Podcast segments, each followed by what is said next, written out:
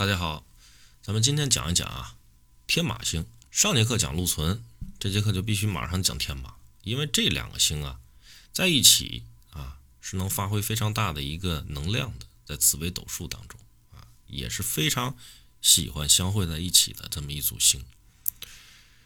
这个天马呢，属阳火，在紫微斗数当中，它主的是奔跑、驰骋啊，生命如果说逢之的话。也谓之为什么驿马？这个主人的性格是活跃好动的，一生呢会多奔走和迁移啊，这个运势非常强，也主旨会有旅行啊、出差、搬家、转职啊，或者是换工作啊这样的一个事情的发生。如果说在迁移宫见天马，哎，那也就是说这个人他的迁移运势。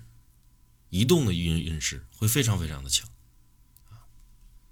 基本上都会主什么？奔走他乡，背井离乡，哎，远离自己的故土去发展。入命宫的话是喜会禄存、紫微、天府、文昌、文曲，啊，这些吉要手手照是最好的。天马星呢，好动，啊，不安分。它呢，就更像一个什么？更像一个工具一样，它就像一匹马一样。遇善则善，遇凶则凶。哎，我可以驰骋这匹马啊，我可以看尽人间的风光啊，走遍人这个名山大川啊，是一个。咱就用一个吉祥的寓意来比喻它，啊，它是被要，它是需要我们来驾驭的。如果说我们，啊，假设说骑着马，啊，干一些像古时候有马匪，啊，这个马它也是天马，但是用在了什么地方上？用在了一个不好的一个事情上，啊，这就是突出了天马的它的一个工具性。所以说，就是遇善则善，遇凶则凶。而且呢，它是易变，而且是好劳动的，它有它很强的善变性在其中啊。最喜欢是以禄存或者化禄啊，交持于生命啊妙望之地，也主旨是财官双美。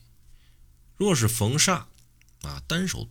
单手的那个同度的话啊，同宫也主呢，在外地啊，这个是有违生命的这个安全的啊。如果是以陀螺同度呢，这也叫什么折足马啊？也就是说陀螺的特性去把它这个马腿给绊住了。火星同度的话呢，就是战马。之前讲火星的时候提过一嘴啊，这个是战马。火星加火星加天马啊，这个听起来就戾气很重。如果说没有吉要相会、对拱、同度，这个也主在外地啊，自己的这个人身安全一定要多多注意。若是逢太阴于亥啊，逢太阴于亥宫。这为财马，啊，财富的财。太阳居四，御天马，这为什么？名贵马，主名声。五象同度于什么？寅申宫加吉的话，谓之财印坐马。这是又有权又有财。子杀于四害这两宫的话，谓之权马，啊，单主权力，都属于是。比较吉利的组合，行线逢之呢，遇吉增吉，如遇遇凶啊，也会加大它凶恶的一个程度。如果说在病灶上来看的话，多主一些流行性的病啊，因为它的这个传播性会很强，必须呢参考啊它的同度的这个星的性质。我们再去定。天马星是最忌空亡的啊，这个大家好理解吗？空亡，再结合劳碌，好理解了吧？我劳碌之后没有所得，这个主什么？一生的奔走，无果、无望、无成。天马如果入到夫妻宫啊，逢太阴于妙旺之地啊，加禄存，可得七财；加煞星，则主破。天马入夫妻宫，也主配偶居住的地方比较远啊。如主星属于动星的话，什么属于动星？天机是不是属于动星？啊，像遇见这样的情况的话，也主指配偶怎么样会常出远门。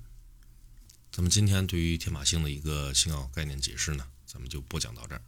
嗯，感谢大家的收听，咱们下期再见。